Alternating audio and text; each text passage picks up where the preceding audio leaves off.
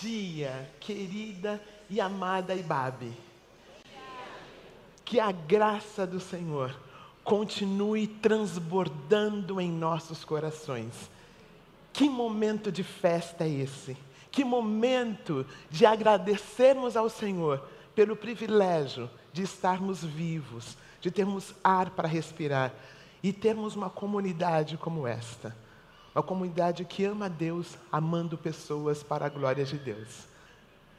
Gostaria de dar as boas-vindas aos nossos queridos e nossas queridas online. Que você esteja sentindo a mesma graça, o mesmo poder encarnado de Jesus nos teus lares. E quando você estiver vendo essa mensagem e em momentos também entre um e outro. O texto que Deus trouxe ao meu coração para partilhar com os irmãos está em 1 Reis, capítulo 17. Primeiro livro de Reis, capítulo 17. Ah, Israel está vivendo um momento de crise moral.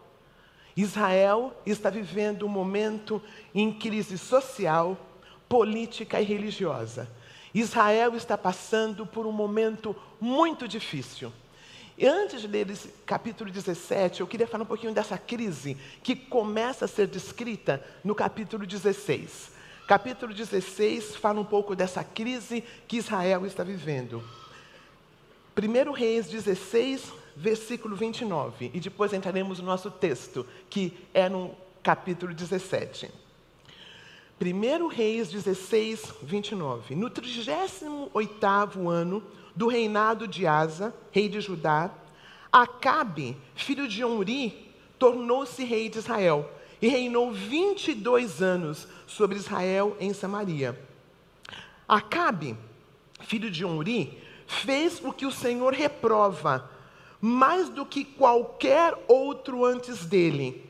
Ele não apenas achou que não tinha importância cometer os pecados de Jeroboão, filho de Nebate, mas também se casou com Jezabel, filha de Etibal, rei dos Sindonos, e passou a prestar culto a Baal e a adorá-lo.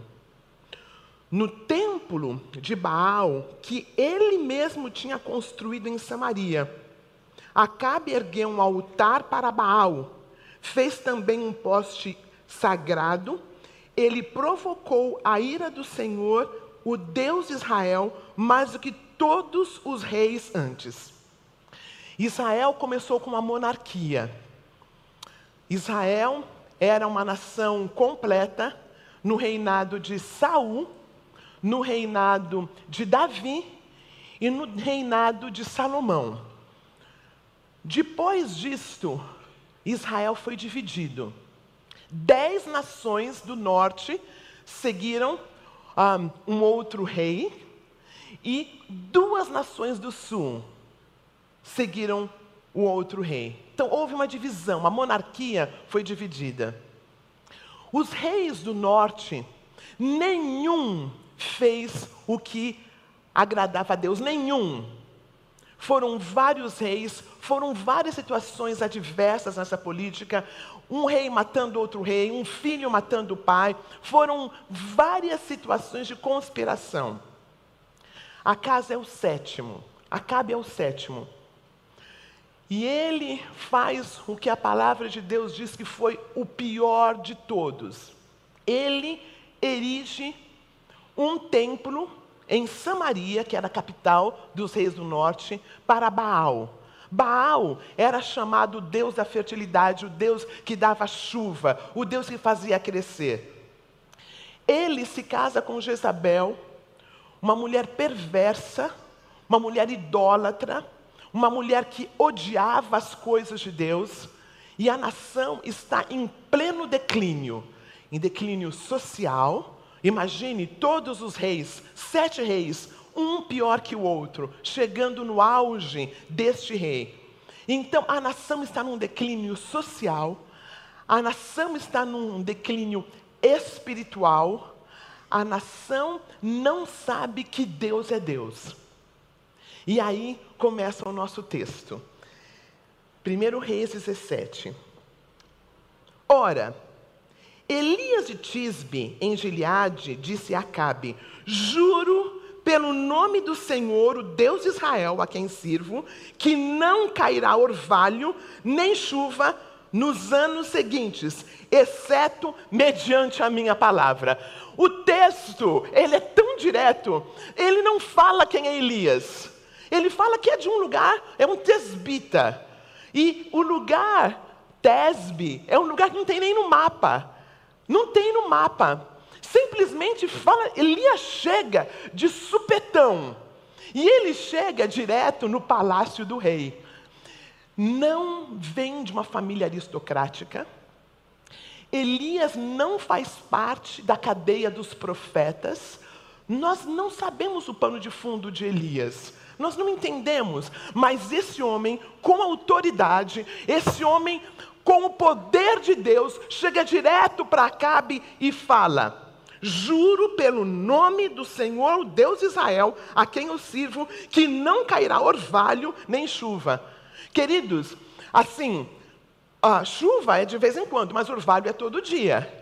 Mas não ia cair nem orvalho nem chuva, mediante a palavra que ele diz. E aí, ah, as pessoas ficam pensando assim, da onde que saiu esse Elias? E aí, ah, eu queria que nós olhássemos um, um, texto paralelo que está em Tiago, capítulo 5. Tiago 5 fala sobre Elias. Porque muitas pessoas achavam que não era nem humano, porque Elias foi aquele que foi trasladado, Elias não morre. Elias está no nível de Moisés. Ele aparece no Monte da Transfiguração. Então, o irmão de Jesus, quando escreve, fala sobre ele assim, no capítulo 5, versículo 17: Elias era humano como nós, que muitos achavam que nem humano ele era, que não tinha genealogia, apareceu do nada, foi trasladado.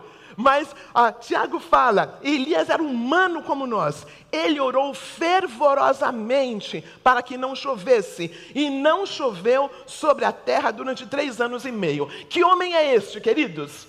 Que homem é este? Para chegar para o Acabe, o marido dessa mulher horrorosa, e falar: não vai chover mediante a minha palavra. Homem firme, homem de Deus. E aí tem um versículo meio anticlimático, que é o próximo versículo. Depois disto, a palavra do Senhor veio a Elias: saia daqui, vá para o leste, esconda-se perto do riacho de Querite, a leste do Jordão. Você beberá do riacho e dei ordens aos corvos para alimentarem você lá. Ele fala para o rei, ele tem essa ousadia de falar para o rei, e Deus fala: agora você sai daqui.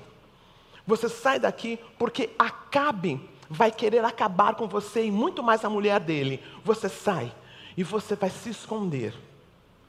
As pesquisas acham que ele ficou nesse lugar por cerca de um ano.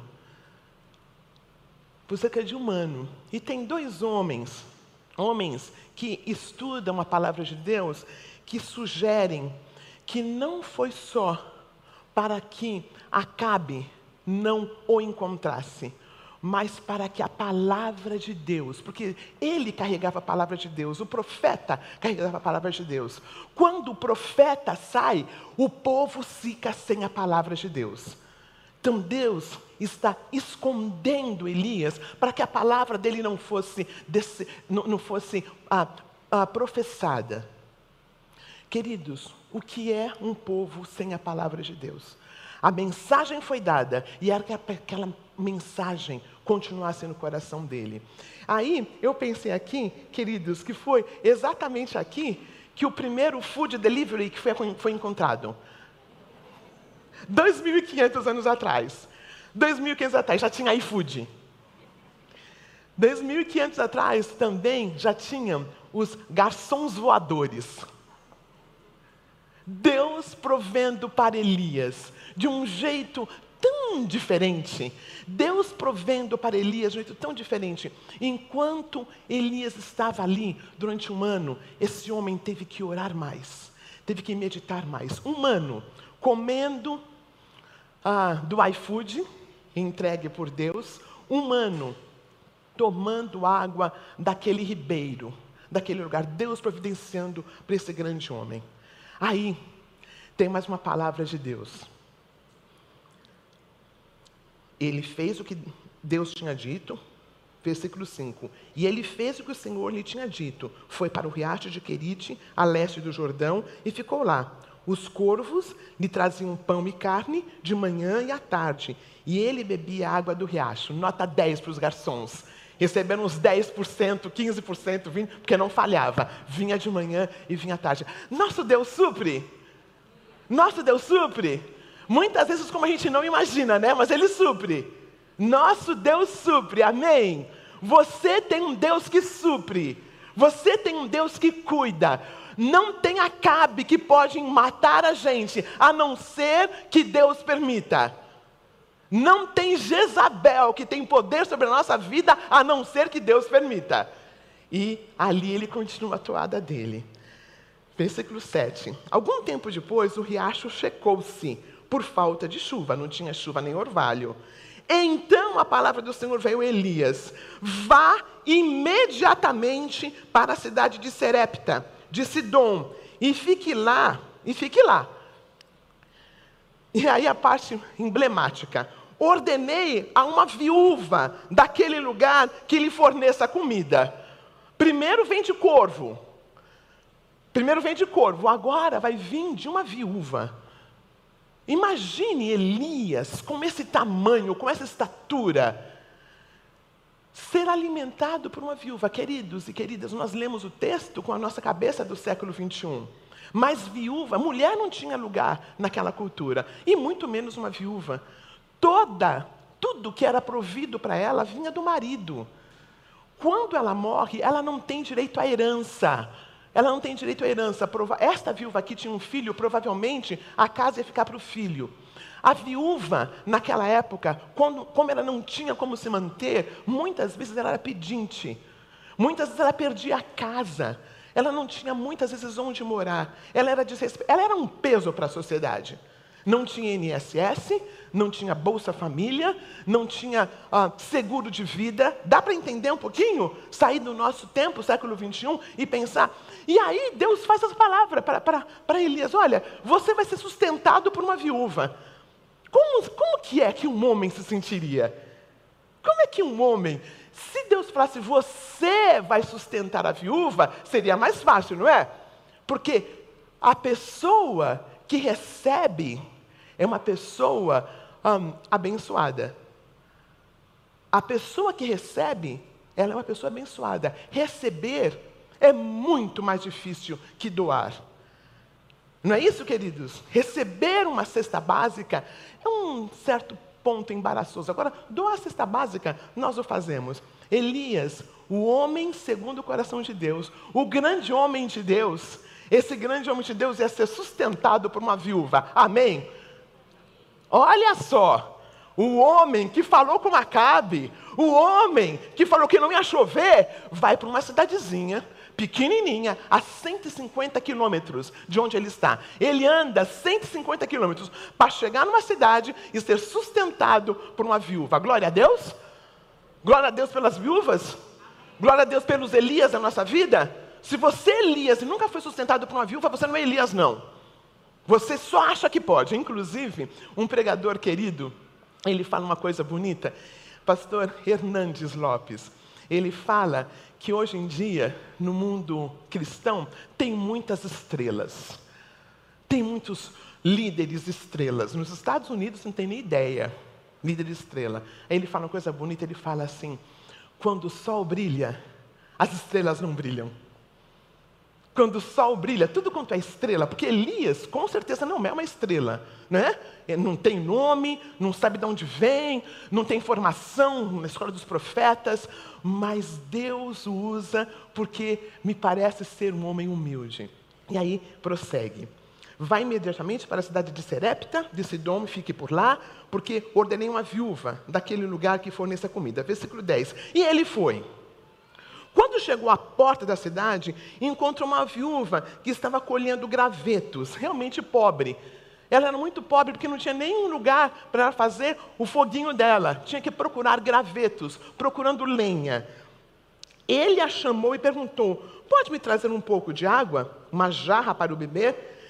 Enquanto ela ia buscar a água, ele gritou: Por favor, traga também um pedaço de pão. Como é que Elias sabia que era essa viúva? Eu não sei. Nós não sabemos. Mas Deus fez com que o encontro acontecesse bem rapidinho, né? Não foi? Ele chega na porta da cidade e já vê a viúva. Bem rapidinho. Aí, ela perguntou, ela respondeu: Juro pelo nome do Senhor, o Deus, que não tenho nenhum pedaço de pão, só um punhado de farinha, um jarro e um pouco de azeite numa botija. Estou colhendo uns dois gravetos para levar para casa e preparar uma refeição para mim, para o meu filho, para que a comamos e depois morramos. Só tinha, só tinha um pouquinho de farinha, só tinha um pouquinho de óleo. Essa mulher, mesmo assim, viúva forte, essa viúva forte, e queridos, um detalhe: Edom, para onde Elias foi, era um lugar gentil. Esta mulher cresceu, inclusive, Edom era o lugar onde morava o pai de Jezabel, que era o príncipe, um rei que ah, seguia Baal. Deus pediu que Elias fosse para o lugar onde a assassina Jezabel morou e o pai dela estava lá. Deus tem um senso de humor, não tem? Deus tem um senso de humor, né? Levar o profeta dele exatamente para Edom, que uma viúva de lá. Esta mulher não sabia nada, não sabia nada sobre, sobre Israel, sobre o Deus. Inclusive Israel não sabia sobre Deus, né? Inclusive Israel também não sabia sobre Deus ela fala algo muito lindo. Versículo 12, eu vou ler de novo. Ela respondeu: Juro pelo nome do Senhor, o teu Deus. Olha que lindo. Juro pelo nome do Senhor, o teu Deus. Eu não conheço. O nosso Deus aqui é Baal. O nosso Deus aqui é Baal, que é o Deus da, da fertilidade, mas tem uma seca horrorosa. Então eu juro pelo nome do teu Deus, que eu não tenho nenhum pedaço de pão. Estou colhendo esses dois gravetos para levar para casa e preparar uma refeição para mim e meus filhos, e depois vamos morrer. Versículo 13. Elias, porém, lhe disse: Não tenha medo. Eu queria que a gente falasse isso. Vamos falar juntos? Não tenha medo. Tem 365 vezes essa expressão na palavra de Deus. Tem um não tenha medo para cada dia do ano. Porque Deus sabe que a gente precisava. Não tenha medo. Não tenha medo. Não tenha medo. Vá para casa e faça o que disse. Mas primeiro, faça um pequeno bolo com o que você tem e traga para mim. E depois faça algo para você e para seu filho.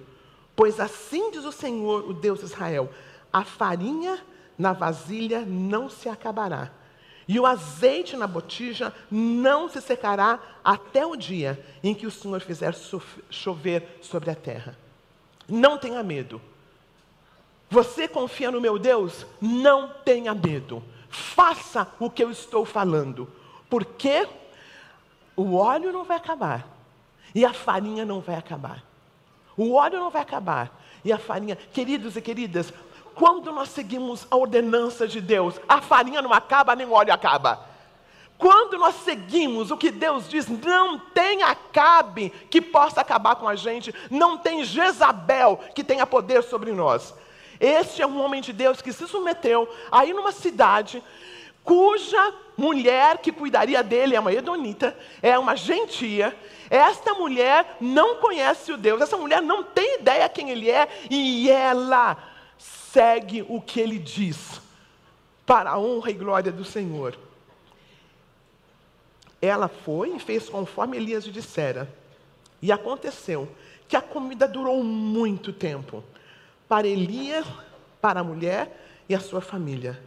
Pois a farinha na vasilha não se acabou, e o azeite na botija não se secou, conforme a palavra do Senhor proferida por Elias. Ela teve que ser muito obediente. Esta mulher teve que ser muito obediente, porque imagine você, pai e mãe, com uma porçãozinha pequenininha, e chega um homem que você nem conhece e fala para você fazer para ele primeiro. E aí, queridos, o, extra, o extraordinário se torna ordinário, porque eu não acho que o milagre foi feito de forma que apareceu um túnel de óleo e quilos e quilos de farinha. Não. Ah, provavelmente isso aqui teve mais um ano, dois anos de seca. E cada vez que ela ia na botija tinha óleo. E cada vez que ela ia para pegar farinha, tinha farinha. Era um milagre de cada dia. Entenderam? Era um milagre. Deus supre para nós um dia de cada vez, amém? Deus supre para nós um dia de cada vez. Aí, eu queria que os irmãos pensassem, os irmãos e irmãs pensassem, que Jesus de Nazaré fala sobre esse milagre. Ele fala sobre esse milagre em Lucas, Lucas capítulo 4. É tão lindo ver a palavra de Deus interpretando a palavra de Deus. Lucas capítulo 4. Lucas capítulo 4, Jesus está indo para Nazaré. Jesus está indo para Nazaré e é a cidade dele. E ele, aí, o texto é muito lindo, vamos ler todinho? Olha, é, ah, Lucas capítulo 4, no versículo 14, ele fala sobre esse milagre, ele dá uma interpretação muito diferente do que eu tinha pensado. Lucas capítulo 4, Jesus voltou, 4,14. Jesus voltou para a Galiléia, no poder do Espírito, e por toda aquela região se espalhou a sua fama, e ensinava nas sinagogas, ah, e todos o elogiavam.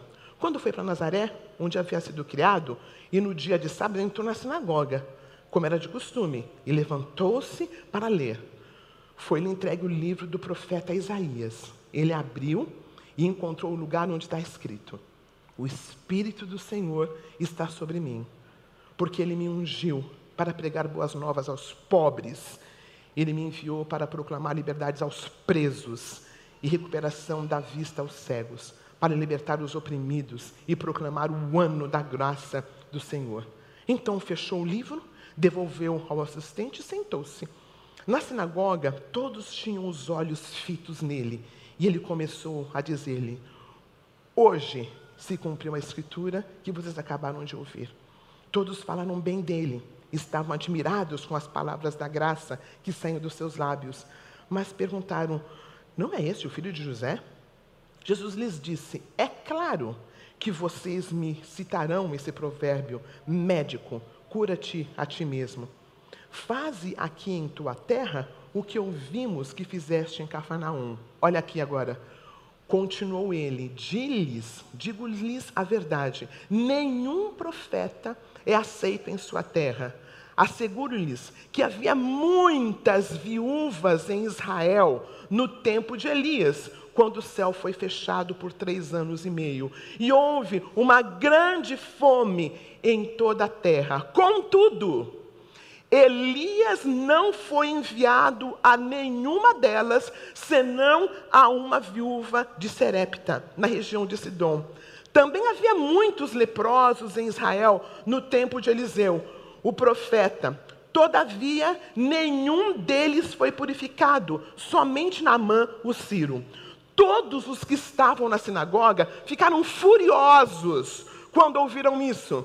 Levantaram-se, expulsaram-no da cidade e o levaram até o topo da colina sobre o qual fora construída a cidade, a fim de atirá-lo precipício abaixo. Mas Jesus passou por eles, retirou-se. Jesus faz uma releitura desse milagre, queridos e queridas. Jesus faz uma releitura. Ele disse que Deus mandou Elias exatamente num lugar estrangeiro, em que ele não era conhecido, em que a mulher era gentia, porque provavelmente os judeus não o aceitariam. Porque ele tinha dado, ele tinha falado, vai ter, vai ter aqui uma seca.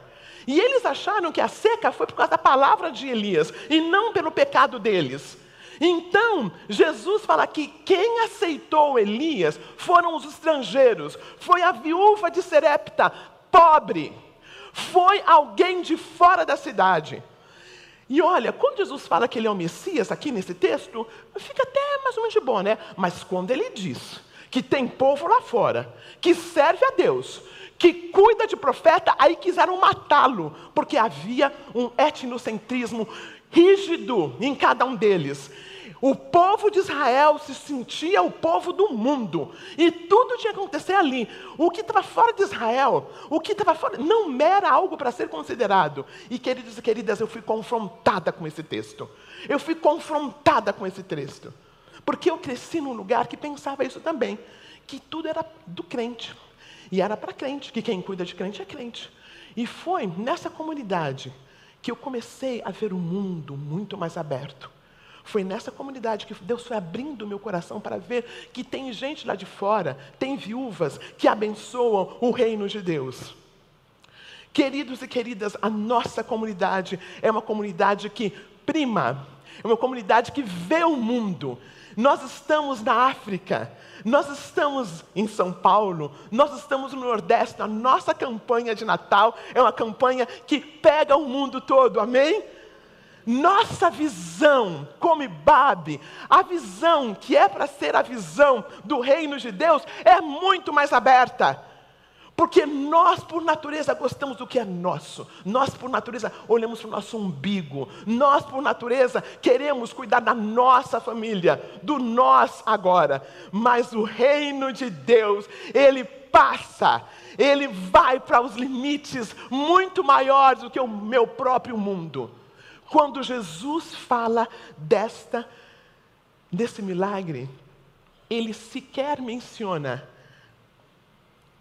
o óleo, ele sequer menciona o milagre que foi feito.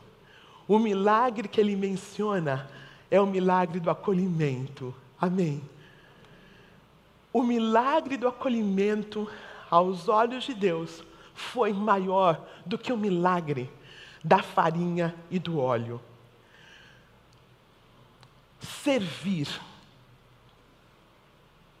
cuidar é o nosso jeito de amar. Olhar para além da nossa família, olhar para além da nossa da escola dos nossos filhos, olhar para além da nossa família, olharmos para os campos que estão verdes, que estão prontos para serem colhidos, é o desafio do nosso Senhor Jesus Cristo.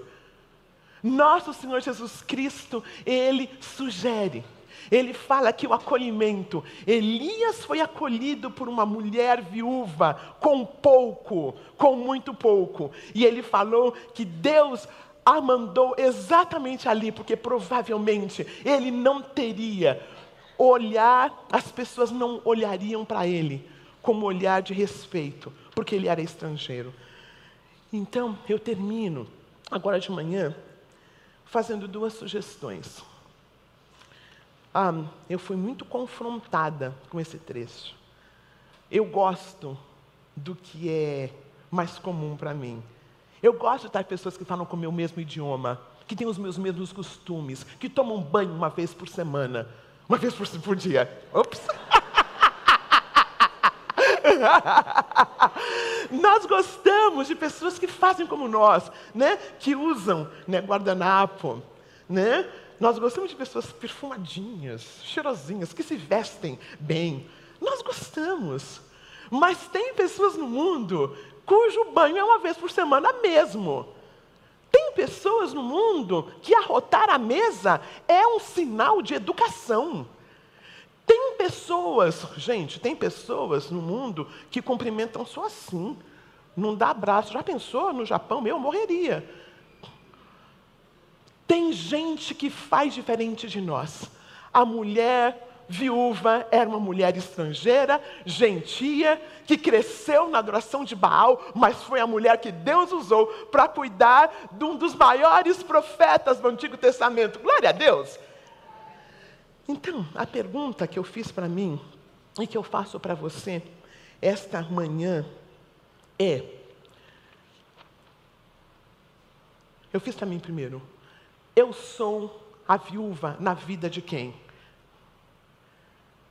E eu carinhosamente, respeitosamente falo para você: você é viúva e você é um homem querido. Você é viúva na vida de quem? Você é viúvo na vida de quem? Você confia em quem? Você abençoa quem? É um estrangeiro, é uma estrangeira, é alguém que pensa diferente de você, é alguém cujos valores socioeconômicos são diferentes. Você é a viúva na vida de quem? E a última pergunta é: você é Elias na vida de quem? Você é Elias na vida. Quem você confia? Para quem você se permite ser cuidado? Você é vulnerável para quem? Ser vulnerável para alguém é algo tão difícil, mas tão importante. Você, homem e mulher, é vulnerável para quem? E você, homem e mulher, você, viúva, você, viúvo, você é bênção na vida de quem? Ah, a nossa música de Natal, a canção que Deus deu para nossa equipe, fala sobre servir. A nossa canção fala assim: servir é nosso jeito de viver, cuidar é nosso jeito de amar, confiar que o nosso Pai há de fazer em nós através do nosso ser. O milagre é escolher e amar. O milagre é se entregar. O milagre é servir. O milagre é acolher. A palavra de Deus fala que nós somos o sal da terra, que nós somos a luz do mundo. O milagre é servir. Somos esperança, somos sinal do reino. O milagre é servir, o milagre é acolher. Porque o milagre tem a ver com o dia a dia. O milagre se descreve no dia a dia. O óleo não faltou até o fim. A farinha não faltou até o fim. Foi um dia de cada vez. A minha oração é que sejamos viúvas na vida de muitos Elias e que muitos Elias se vulnerabilizem aos cuidados de muitas viúvas para a honra e glória do Senhor.